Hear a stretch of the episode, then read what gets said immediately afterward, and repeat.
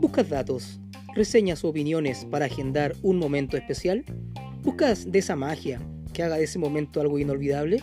Entonces, ojo con Santiago.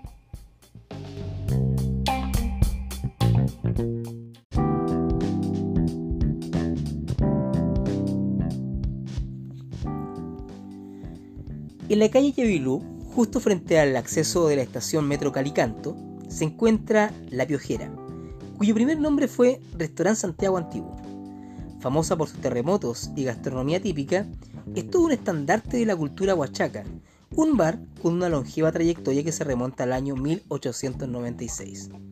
El nombre actual se lo debe a una notable anécdota de un presidente de la República, que de cierta forma menospreció el recinto que conoció por una invitación del director de la Policía de Investigaciones el año 1922.